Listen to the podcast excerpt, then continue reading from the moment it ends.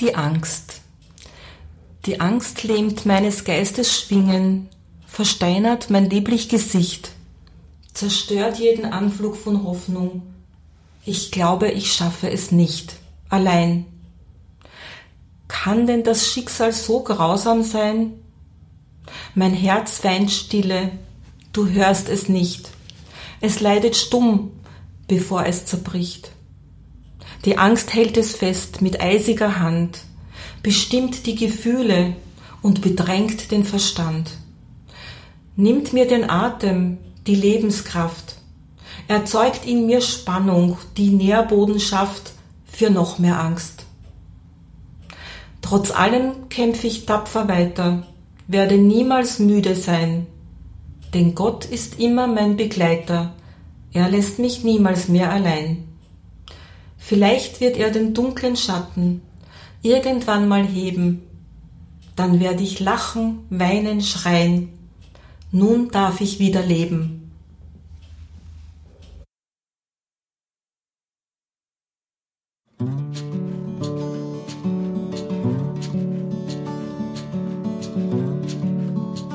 Herzlich willkommen zum Wege zur psychischen Gesundheit Podcast. Mein Name ist Selina Kahl und ich arbeite beim Psychosozialen Dienst in Schwächert. Für die neunte Folge unseres Podcasts habe ich mit einer Expertin aus Erfahrung, Frau Jani, über ihre Selbsthilfegruppe gesprochen und darüber, wie sie geschafft hat, ihre Angst- und Panikattacken in den Griff zu bekommen.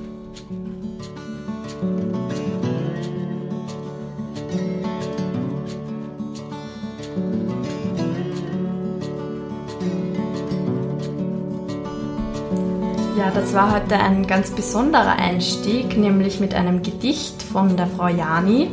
Die Frau Jani hat das Gedicht selber geschrieben in der schlimmsten Phase ihres Lebens, in den 80er Jahren.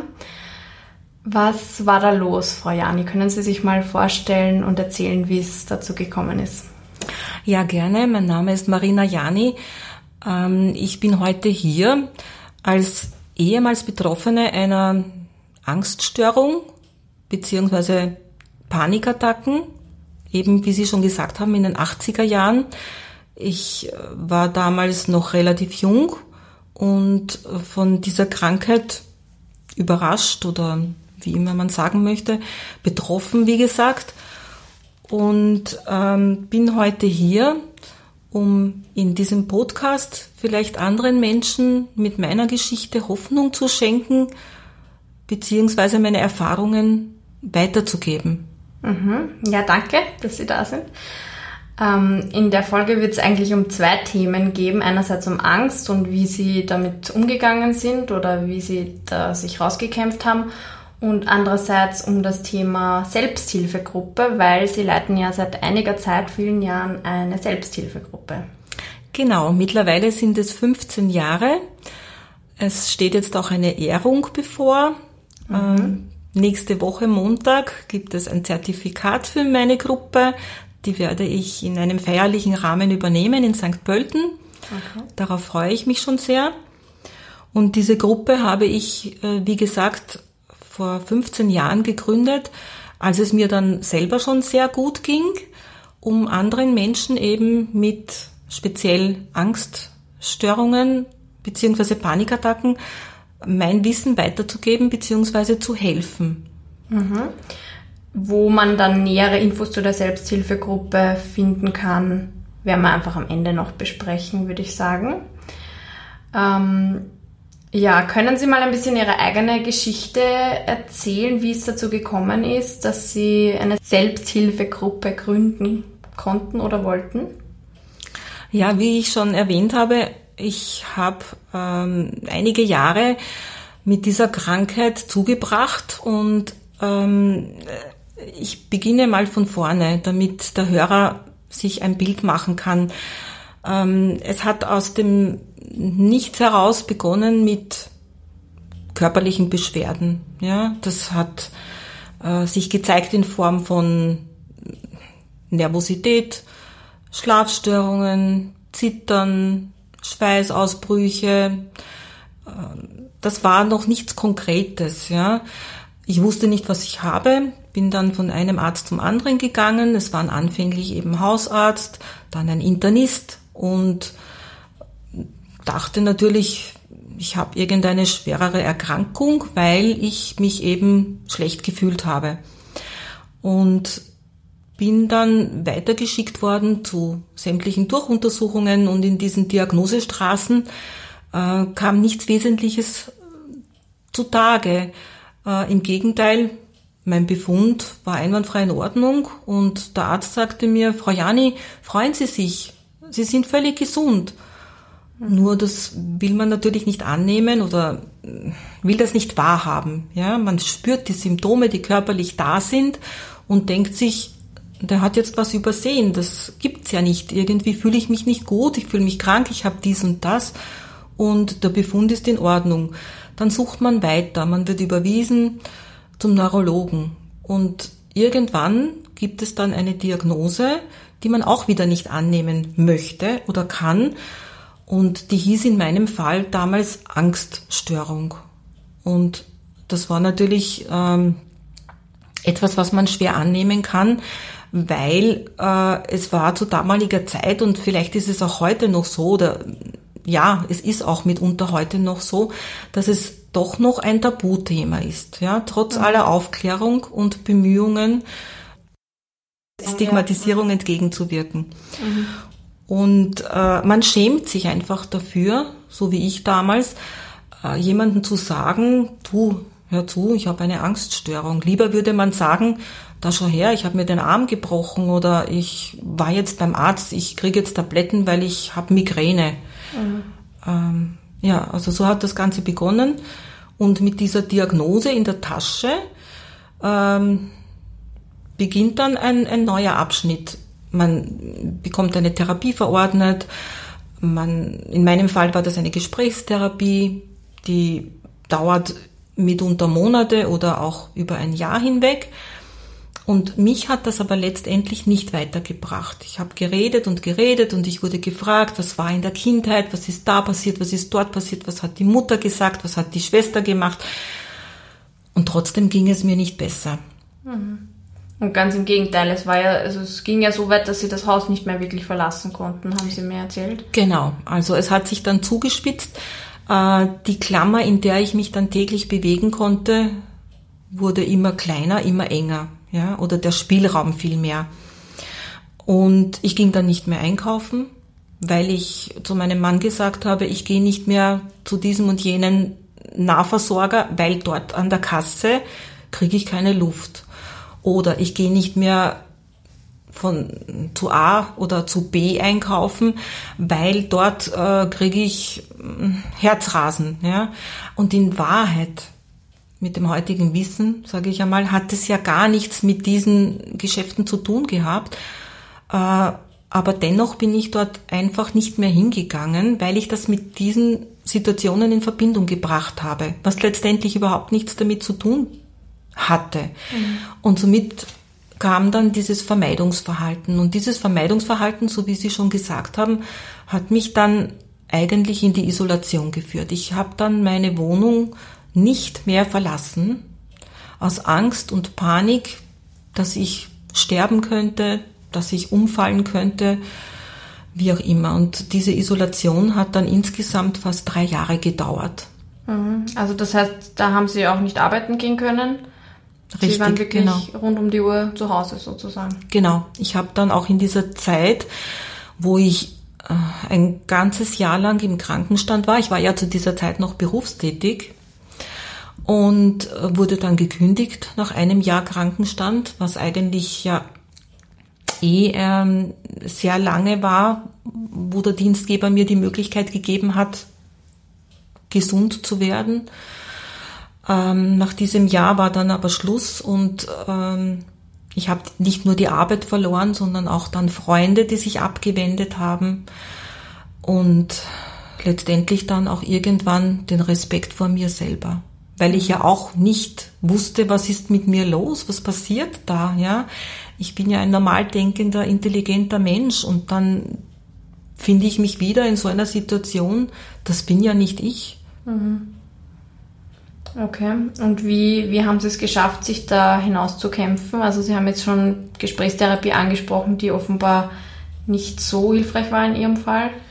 Ja, also ich habe dann äh, den, den Neurologen gewechselt, kam dann zu einer Neurologin und äh, die hat anscheinend dann sofort erkannt, was bei mir zielführend ist und hat mich von der Gesprächstherapie an die Verhaltenstherapie weiter überwiesen und die hat damals im AKH stattgefunden. Im AKH war ich dann untergebracht, nicht stationär, aber ambulant, ja, jeden Tag äh, zu einer Verhaltenstherapie und in dieser Verhaltenstherapie begegnete ich dort damals ähm, auf der psychosomatischen Station einer klinischen Psychologin. Das war eine Polin, ja. Ich erinnere, erinnere mich gut. Äh, die war sehr sympathisch, aber für mich im ersten Moment mh, mm, eher unsympathisch. Warum will ich gleich erklären? Weil die war die erste, die mir dann im Zuge des Gesprächs gesagt hat, naja, eh klar, sie denken falsch. Und das war für mich in dem, in dem Moment so erschütternd oder befremdend oder, oder schockierend, dass ich mir gedacht habe, was hat die jetzt gerade zu mir gesagt? Also ich komme hierher und erwarte mir Hilfe und denke mir, na ja, die probiert mit mir was Neues aus und was, ähm, die gibt mir jetzt die richtigen Tabletten und stattdessen hat sie mir ein simples Gummiringerl in die Hand gedrückt und hat gemeint mit ihrem polnischen Akzent, na das kommt jetzt hier auf das Handgelenk und äh, wir üben jetzt die Gedankenstoppübung. Und ich dachte mir, was ist denn das jetzt für neuer Blödsinn oder was ist, was, was, was will die von mir? Gedankenstoppübung, ich denke falsch. Naja, da gehe ich nie mehr hin. Das war so mein erster Impuls. Und Zusammengefasst möchte ich aber fast sagen, äh, bevor ich erkläre, wie die Gedankenstoppübung eigentlich funktioniert hat, sie hat recht gehabt. Die war es, die mich letztendlich dann in die Freiheit zurückgeführt hat. Mit dieser Aussage, mit dieser Übung und mir so den richtigen Weg gewiesen hat. Mhm. Aber wie Sie schon sagen, das ist eine lange Zeit und eine Übung gewesen. Also nichts, was man mit Schnipp oder mit Medikamenten oder von heute auf morgen verändert. Richtig, also der Weg zurück war steinig und hart, das sage ich gleich vorweg.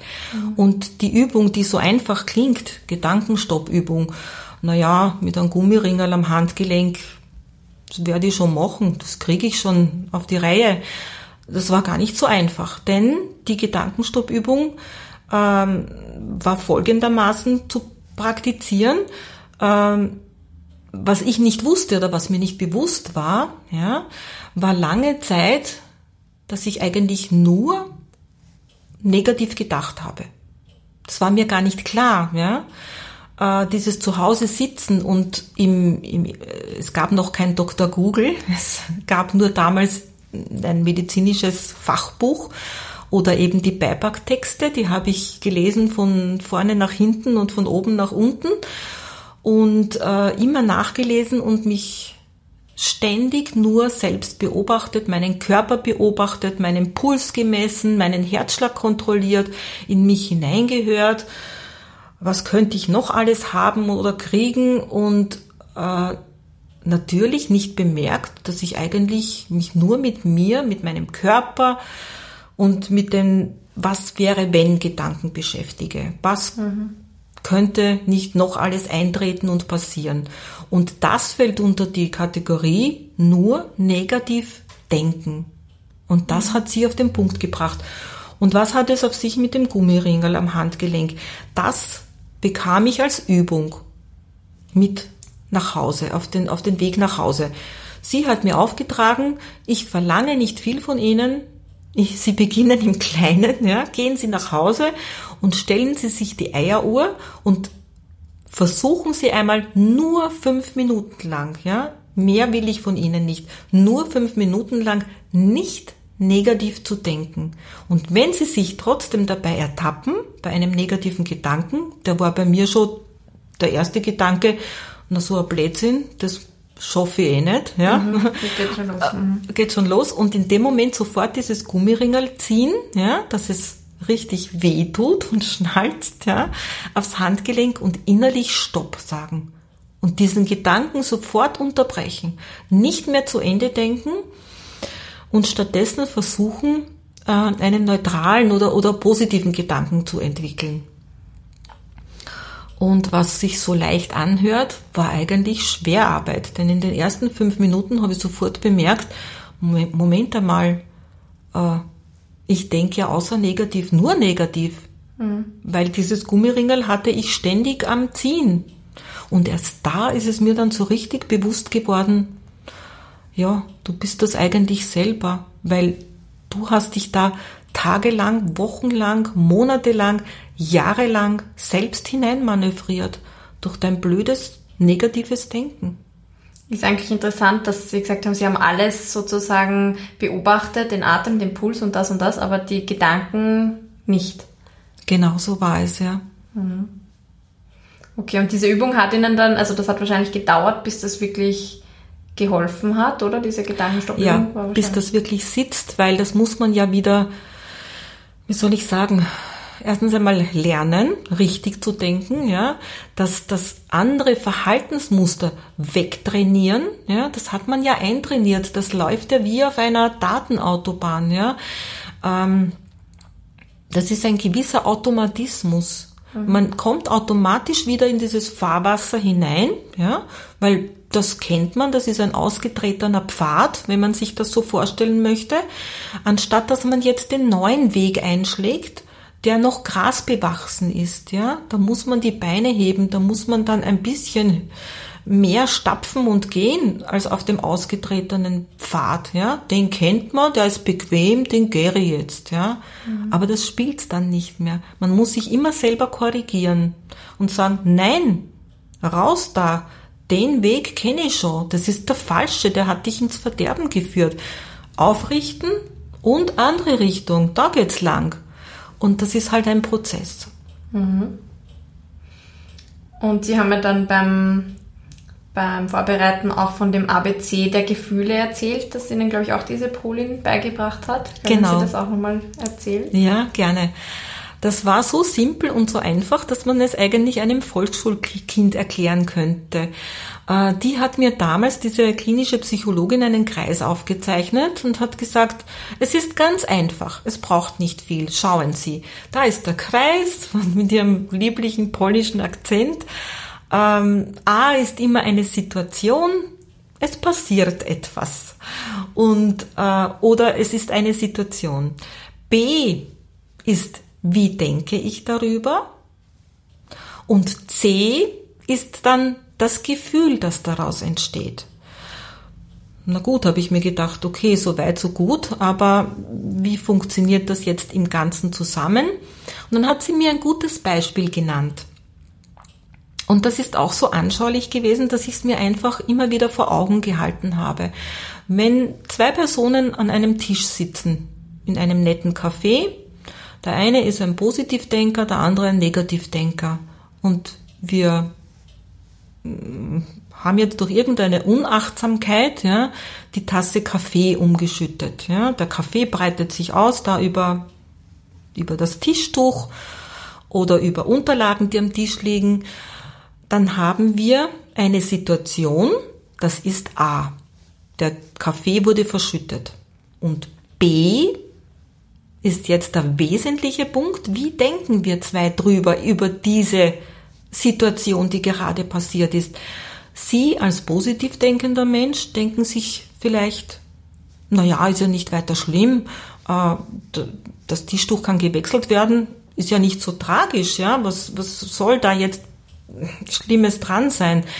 Und C ist, der, ist dann äh, das Gefühl, das daraus entsteht. Sie werden sich nicht besonders aufgeregt fühlen, der Puls wird sich nicht beschleunigen, das Herz wird nicht rasen, ist nichts Dramatisches, ja. Und ich bin der Negativdenker zum Beispiel in unserer Zweierkombination. Ich werde anders drüber denken. Ich denke jetzt zum Beispiel, um Gottes Willen, das Tischtuch, jetzt haben wir herumgepatzt, was ist da jetzt passiert? Hoffentlich müssen wir das nicht bezahlen oder wie auch immer oder kriegen jetzt Ärger in dem Lokal? Wie wird dann mein Gefühl daraus entstehen, aus dieser Situation, aus meinem negativen Denken. Es wird aufgeregt sein. Ich werde einen höheren Puls haben als Sie. Ich, mein Herzschlag wird schneller sein als Ihrer. Ich werde vielleicht hyperventilieren, also sprich eine schnellere, eine schnellere Atmung bekommen, ja. Und nichts ist anderes passiert zwischen uns zweien. Wir haben die gleiche Situation erlebt, nur wir haben beide unterschiedlich darüber gedacht. Mhm. Und das ist des Rätsels Lösung. Die Bewertung so, der Situation. Mhm. Genau, wie wir drüber denken. Und wir haben beide in dieser Situation, eigentlich in jeder Situation, immer die Entscheidungsfreiheit, wie denke ich darüber? Mhm. Und da ist die Schaltzentrale. Da ist der Schaltknopf. Dementsprechend, wie ich drüber denke, so werde ich mich fühlen. Gut oder schlecht. Ich bestimme drüber. Mhm. Und sonst niemand. Aber das klingt alles nach sehr viel Selbstbeobachtung und Reflexion und Disziplin. Haben Sie mir eh auch erzählt, dass das alles sehr ja, ja. viel Disziplin erfordert hat. Das stimmt an sich, obwohl ich gestehen muss, ich bin kein sehr disziplinierter Mensch, was das anlangt. Aber wenn man so wie ich, ja, ganz unten war, ja, und mit dem Rücken an der Wand steht und eh schon keine anderen Möglichkeiten mehr hat, ja, da rauszukommen, dann geht man diesen letzten Weg. Für mich war das der letzte Weg, der letzte Ausweg aus dieser Situation, um wieder am Leben teilnehmen zu können. Und deswegen habe ich diesen Strohhalm ergriffen mhm. und habe das gemacht, vielleicht die ersten Wochen gar nicht bemerkend, dass es wirkt. Aber okay. ich bin den Weg trotzdem gegangen, ja. Es, es war einfach, ich habe dieser Psychologin oder klinischen Psychologin vertraut, habe dann letztendlich das angenommen, obwohl ich so einen inneren Widerstand anfänglich gespürt habe, denn wer will das gerne hören? Du bist selber schuld dran, ja? Mhm. Das will man ja nicht hören. Das würde man von niemand anderem annehmen, dass jemand sagt, na ja, du bist ja selber schuld dran an deinem Dilemma. Du hast einfach, du denkst nur negativ, ja? Du fühlst dich ständig als Opfer. Und so war es ja letztendlich auch. Und dann zu erkennen, ich bin gar nicht Opfer der Umstände oder mm, wie auch immer, das ist erstens bitter und zweitens, was gibt es dann nicht mehr? Keine Jammergeschichten. Mhm. Weil worüber beschwere ich mich? Wer ist schuld dran, dass es mir so schlecht geht? Niemand. man hat auf einmal sehr viel Macht, oder? Wenn man der Einzige ist, der das also ich würde nicht sagen Schuld, sondern Verantwortung, aber auf einmal kann man es auch in die andere Richtung beeinflussen. Natürlich. Und auch nicht nur so viel, sehr viel Macht, sondern auch immens viel an Freiheit, mhm. an persönlicher Freiheit, die da wiederkehrt. Mhm. Und das gibt Auftrieb und, und, und Hoffnung. Und das gibt dann Kraft und Macht, ja. Mhm. Und Sie haben vorher schon erzählt, dass Sie eigentlich dahingegangen sind und gehofft haben, man gibt Ihnen Medikamente oder irgendeine Zauberlösung sozusagen. Haben Sie Medikamente auch damals gebraucht oder nehmen Sie jetzt noch irgendwelche Medikamente? Sind Sie jetzt ganz gesund, geheilt? Wie, wie ja. würden Sie das jetzt einschätzen? Gott sei Dank. Also ich bin für mich völlig gesund und völlig geheilt. Ich habe nie wieder irgendwelche Panikattacken oder Angststörungen äh, gehabt in meinem Leben. Und äh, ich nehme keine Medikamente mehr, brauche auch überhaupt nichts mehr, auch nicht bei meinen Vorträgen, die ich mittlerweile halte. Dazu komme ich dann noch am Ende unseres Gesprächs. Ähm, aber natürlich war ich auch medikamentenabhängig. Natürlich habe ich auch einen Entzug machen müssen, eben auch am AKH in Wien, mhm. ähm, ambulant, ja, weil mein Sohn damals noch sehr klein war und ich nicht äh, ein Bett nehmen konnte für sechs Wochen. Und das war mindestens genauso schlimm wie die, die Panikattacken an sich, ja, mhm. weil es auch mit Schwitzen und Zittern verbunden war. Und das, was ich gekriegt habe, äh, als mir diese Lexotanilen weggenommen wurden, diese Tranquilizer sind das, ja, mhm. zur Beruhigung, äh, war ein Antidepressivum damals. Das war ein Deanxit, weiß nicht, ob es die heute noch gibt. Aber das war eine ganz andere Zusammensetzung. Die haben mich nicht jetzt ähm, beruhigt. Ja? Mhm. Also ich musste klaren Verstandes ja jetzt diesen Entzug da machen, sage ich einmal. Aber das war gut so, weil ich war ja eigentlich dann in den letzten Jahren meiner Angsterkrankung nur noch zugedröhnt und, und, und eingedämmt. Mhm. Und habe immer versucht zu erklären, ich habe so ein Unwirklichkeitsgefühl und niemand hat mich wirklich verstanden. Mhm. Ja, weil das niemand nachvollziehen konnte, dass man sich so wie so in, in Watte gepackt fühlt ständig, ja. Mhm. Man ist ja nicht real da, man ist ja irgendwie so, ja, eingedämmt irgendwie. Mhm. Also das heißt, Sie haben wirklich durch Ihr Training die Angst und diese negativen Gedanken einfach, also nicht einfach, einfach, einfach unter Anführungszeichen, äh, wegtrainiert. Ja, kann man so sagen. Und das kann man so, kann man sich so vorstellen wie ähm, auf einer Speicherplatte. Ja, also wenn jetzt ein negativer Moment irgendwo abgespeichert wurde, ja, und man erlebt dann vielleicht ein Beispiel beim Zahnarzt, ja, wenn man ein negatives Erlebnis hatte beim Zahnarzt, ja, dann hat man Angst, wieder hinzugehen, ja, fürchtet sich oder hat dieses Erlebnis noch fest abgespeichert im Unterbewusstsein. Und wenn man dann aber irgendwo doch seine, seinen Mut zusammennimmt und wieder hingeht, ja, und beim nächsten Mal ein positives Erlebnis hat, dann speichert sich das positive Erlebnis über das negative und ist dann an der Oberfläche präsent. Das heißt, dass das negative Erlebnis ist dann schon weiter unten abgespeichert und das, was an der Oberfläche ist, ist das, was man zuletzt in Erinnerung hat, ja. Und so speichert man mit diesem Verhaltenstraining auch die positiven Momente und Erlebnisse immer da drauf oder drüber oder wie immer das jetzt funktionieren mag. Ich bin kein Psychologe, auch kein, kein Fachmann auf dem Gebiet oder Fachfrau vielmehr. Aber letztendlich ist das Prinzip dieses Verlernens, ja. Mhm. Und so muss das auch bei mir gewesen sein, weil wenn Sie mich heute fragen, ja, ich habe es echt verlernt, jetzt Angst zu kriegen, also diese irreale Angst, ja. Mhm. Wenn ich jetzt, weiß ich nicht, ähm, wenn wir dadurch ein Erdbeben erschüttert werden, ja, natürlich kriege ich dann auch Angst, aber das ist reale Angst, die kriegen Sie wahrscheinlich dann auch, wenn da alles bebt und da Mauerrisse entstehen, ja. Aber diese irrealen Ängste, äh, zum Beispiel, was ich hatte, in der Straßenbahn stecken zu bleiben oder stehen zu bleiben zwischen zwei Stationen, weil die Straßenbahn jetzt rote Ampel hat, ja. Mhm. Und ich kann da nicht raus, weil jetzt da keine Station ist, ja. Das ist ja keine reale Angst, ja. Mhm. Und das war aber bei mir damals ständig präsent, ja. Die haben 100 Fahrgäste in dem Waggon nicht und ich hatte das schon. Also ist das für mich unter irreale Angst, nicht reale Angst einzureihen. Und das habe ich vollkommen verlernt. Mhm. Wegtrainiert, ja. Aber dieses Wegtrainieren und Verlernen geht halt auch nur, wenn man sich in die Situationen begibt und nicht alles dann meidet, oder? Also weil sonst kommt man ja gar nicht dazu, dass man das auch mal. Natürlich, natürlich. Mhm. Man, man lernt wieder hinauszugehen, so wie ich, aus den vier Wänden ins reale Leben aber mit einer anderen Bewertung, ja.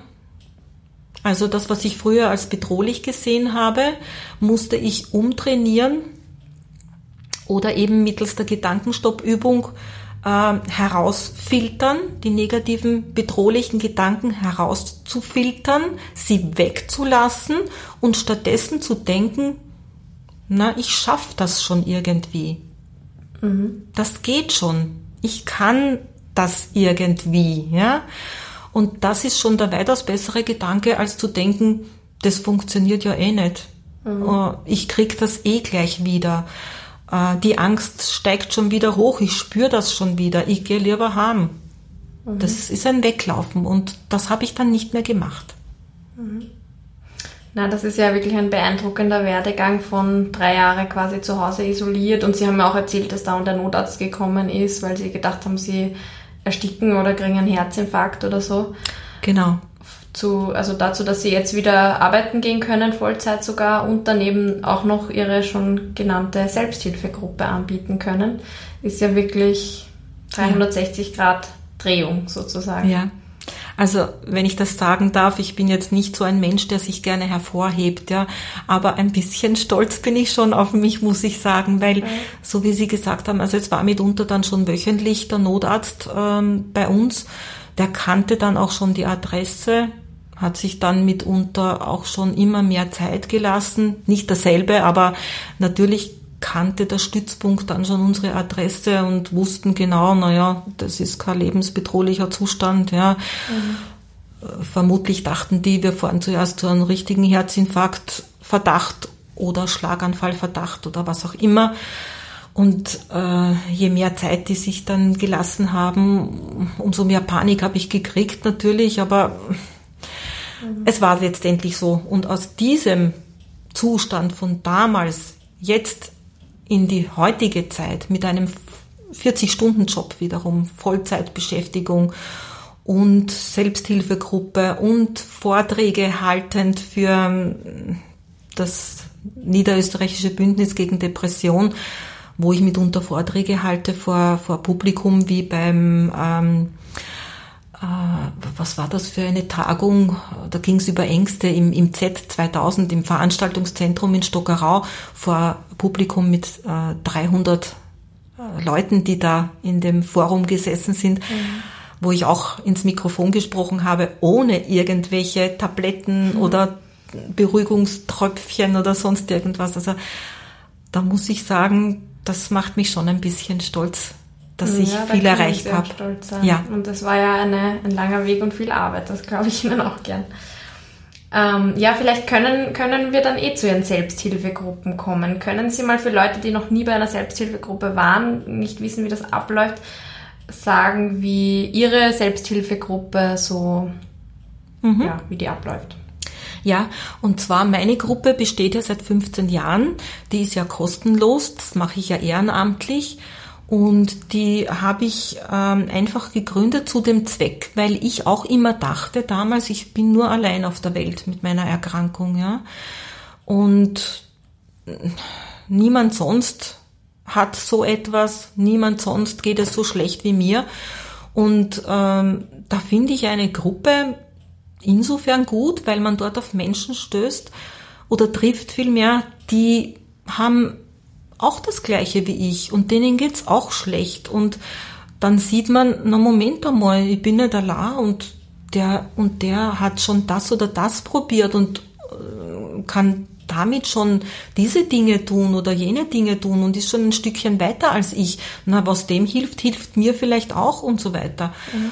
Und ähm, was auch wichtig ist zu erwähnen, man kann in meine Gruppe kommen als Zuhörer, als stiller Teilnehmer. Man muss nichts sagen, man kann einmal zuhören äh, oder man kann sein Herz ausschütten, man kann mitreden, man es ist einfach alles erlaubt, ja. Man kann sich mit mir schon vorher treffen, wer das möchte. Wenn man nicht gleich jetzt hineinkommen möchte in eine neue Situation, dann biete ich das auch gerne an, dass man sich vorher auf einen gemütlichen Kaffee trifft, im Vier-Augen-Gespräch. Also auch das ist möglich. Und wir haben dort einen Ehrenkodex, ähm, dass einfach das, was dort besprochen wird, nicht hinausgetragen wird. Und es ist oft im ländlichen Raum, so wie wir da in Ranersdorf-Schwächert sind, ähm, oft so, dass zu mir in die Gruppe jetzt auch mitunter Leute aus Himberg kommen, weil sie dort, obwohl es dort auch eine Gruppe gibt, einfach nicht mm, sich so öffnen wollen oder so sprechen wollen. Die sind dann bei mir ein bisschen freier und umgekehrt gehen dann Leute vielleicht, die da schwächert äh, ansässig sind, lieber in eine Gruppe vielleicht nach Himberg zum Beispiel, weil sie dort ein bisschen äh, intimer sind oder nicht erkannt werden. Und in meiner Gruppe, wie gesagt, ist jeder herzlich willkommen. Wir haben Gruppenabend jeden ersten Donnerstag im Monat, also wer kommen möchte, ist gerne dazu eingeladen.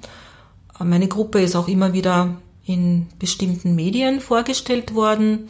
Anfänglich war das Schwächerter Stadtfernsehen bei uns und mhm. haben uns damals im Jahr 2004 präsentiert und vorgestellt, weil es in Schwächert sowas noch nicht gab. Mhm. Und da wurde ich gefragt, ob ich die Gruppenleitung äh, übernehmen möchte, weil man gehört hat, dass ich wieder gesund geworden bin und ähm, aus meiner Krankheit so viel machen konnte oder eben jetzt anderen helfen könnte. Und habe ich mich sofort bereit erklärt, eben diese Gruppe zu machen oder zu leiten. Und mittlerweile, wie gesagt, sind es 15 Jahre und jetzt steht eben diese Ehrung bevor, auf die ich mich sehr freue. Mhm, toll. Und wie viele Leute sind da ungefähr, dass man sich das vorstellen kann? Also kann man wahrscheinlich jetzt nicht ganz genau sagen, aber so ungefähr, sind das 30 oder sind das 5? Nein, es variiert. Also 30 waren wir noch nie. Es ist eher so im kleineren Rahmen. Ähm, wenn wir in den Medien waren, so wie in der Zeitung Gesund und Leben in Niederösterreich, die in den Apotheken aufliegt oder eben bei den praktischen Ärzten und in, in, in Spitälern, da haben sich dann sehr viele gemeldet und sind auch welche gekommen aus Sollenau, aus Korneuburg, ähm, aus dem Bezirk Wiener Neustadt, Umgebung und so weiter. Und äh, da war es dann so, dass ich sogar den Standort gewechselt habe. Also mittlerweile sind wir im Seniorenzentrum in Schwächert. Ja, da mhm. haben wir den größeren Raum. Äh, es sind, manchmal sind es nur drei, dann sind es wiederum zehn, aber es ist so eine homogene Gruppe irgendwie. Ja, also wir passen ganz gut zusammen. Und da könnte man einfach hinkommen oder ist das verpflichtend, dass man sie vorher anruft und so ein... Nein, überhaupt erstes? nicht, okay. überhaupt nicht. Also jeder, wenn er da ist, ist er da, ist er gern gesehen, ist er herzlich willkommen und ähm, wie gesagt, man kann mich auch vorher kontaktieren und dann können wir uns vorher ein bisschen, auch telefonisch vielleicht im Gespräch ein bisschen kennenlernen und ist vielleicht auch immer ganz gut. Wobei ich wiederum einschränken möchte oder, oder erwähnen möchte, äh, ich konnte damals nirgendwo hingehen, mhm. weil ich das nicht äh, ertragen hätte oder nicht ausgehalten hätte oder die Menschen mir zu viel waren oder wie auch immer.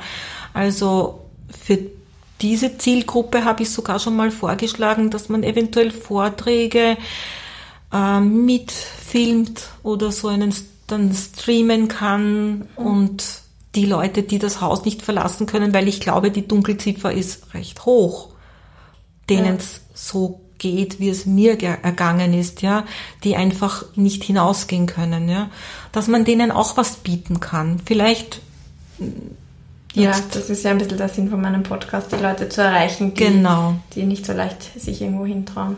Genau. Und Ihre Selbsthilfegruppe ist auch gratis, oder? Die ist gratis natürlich und ich mache das auch ehrenamtlich, das ist selbstverständlich. Also wir sind kein Verein, äh, von daher gibt es auch keine Statuten und, und kein, keine Einnahmen, aber auch keine Ausgaben. Also das ist alles. Aber wir sind auch kein keine No-Name-Gruppe oder eine No-Name-Selbsthilfegruppe, sondern wir unterstehen sehr wohl dem Dachverband der niederösterreichischen Selbsthilfegruppen. Also wir sind jetzt nicht, wie man so sagt, so ein kleiner Pimperlverein oder irgendwo wie in der Richtung, sondern ähm, wir, wir haben schon jemanden, der die, die Hände über uns hält, also der Dachverband. Ähm, ist für uns da für Weiterbildung, der Gruppenleiter und wir haben auch ähm, immer wieder Veranstaltungen, wir haben schöne Weihnachtsfeiern, wir haben Gruppenleitertreffen, wir haben Supervision für uns Gruppenleiter, also ähm, wir werden da gefördert und, und, und gut betreut und beraten. Und von daher findet man auch unsere Selbsthilfegruppe auch mit vielen anderen. Ähm, wenn man im Internet schaut, unterm Dachverband der Selbsthilfegruppen in Niederösterreich. Und äh, da untergeordnet ist auch der HSSG, Hilfe zur Selbst Selbsthilfe seelischer Gesundheit. Und ähm, man kann mich auch googeln unter Marina Jani, ähm, Jani mit Y am Ende. Dann findet man auch ähm, alles, was man über mich wissen möchte. Ich bin da ein, ein Mensch des öffentlichen Lebens geworden. Und wie gesagt, seit 2013 halte ich auch Vorträge. Das möchte ich auch noch erwähnen, vielleicht mit mhm. einem Arzt gemeinsam, eben vom Niederösterreichischen Bündnis äh, gegen Depression initiiert. Denen ist es auch ganz wichtig, dass wir möglichst viel Information an die Menschen bringen, speziell an die Betroffenen. Deswegen werden wir immer wieder eingeladen an Volkshochschulen, ähm, jetzt zuletzt waren wir auch wiederum im Krankenhaus, also Landesklinikum Mistelbach. Da halte ich dann auch schon meinen eigenen Vortrag nächstes Jahr. Ähm, ja, insofern gut ist es, diese Vorträge eben um Erfahrungen aus der Sicht des Arztes weiterzugeben, ja, der Input des Arztes, aber auch der Input einer Betroffenen oder ehemals Betroffenen. Mhm. Und das kommt eigentlich ganz gut an. Ja, das glaube ich. Mhm. Ja, sehr gut. Das war auch schon ein schöner Abschluss. Wann sind denn so die nächsten Termine, wo man sie irgendwo hören kann? Oder wann ist die nächste Selbsthilfegruppe? Die nächste Selbsthilfegruppe ist jetzt dann der 5. Dezember, ja. Das ist äh, der erste Donnerstag immer im Monat. Die Gruppe, wie ich schon gesagt habe, trifft sich im Seniorenwohnheim oder im Seniorenheim äh, in Schwächert. Da haben wir einen großen Raum, einen Besprechungsraum zur Verfügung gestellt und wir treffen uns um 17 Uhr, 17 bis 18.30 Uhr. Meistens geht es bis 19 Uhr. Das ist so, wie wir halt brauchen. Wir haben da jetzt kein striktes Ende. Wir lassen das so gemütlich auslaufen. Und dann geht's in die Weihnachtszeit hinein. Aber dann im nächsten Jahr, 2020, starten wir dann wiederum mit neuer Energie durch. Mhm. Ja, vielen Dank, Frau Jani. Und Sie haben mir versprochen, Sie enden noch mit einem zweiten Gedicht, worüber ich mich ich sehr danke, freue. Ich danke auch, ja. Und dann schließe ich den heutigen Podcast mit einem weiteren Gedicht von mir, das ich dann geschrieben habe, als es mir wieder sehr, sehr gut ging und ich ähm, äh, diesen Weg in die Freiheit und in mein neues Leben wieder zurückgefunden habe. Und da möchte ich aber wirklich allen auch danken, die mich da auf diesem Weg begleitet haben, zurück in mein neues Leben.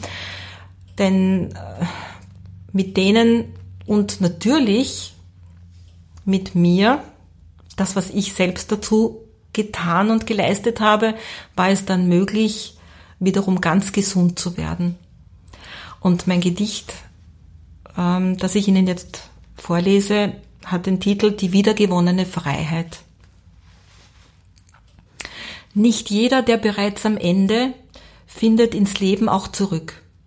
Das Schicksal reichte mir die Hände, begleitete mich auch ein Stück, führte mich liebevoll ins Licht, zeigte mir der Welt Gesicht, lehrte mich wieder zu stehen, mit beiden Beinen und zu sehen, wie schön das Leben draußen ist, denn in Gefangenschaft vergisst man schnell, nimmt wahr nur dunkel oder hell, sieht der Farben Vielfalt nicht, hört die Stimme nicht, die spricht, im Innersten, sei still, hör, was sie dir sagen will, Dein falsches Denken macht dich krank. Kehr endlich um. Und Gott sei Dank wurde mir die Chance gegeben, zurückzukehren in das Leben. Ich habe dankbar sie genützt, von lieben Menschen unterstützt, habe ich den Weg zurückgefunden und alles Leiden ist verschwunden. Nun bin ich frei und strahl vor Glück. Dorthin will ich nie mehr zurück.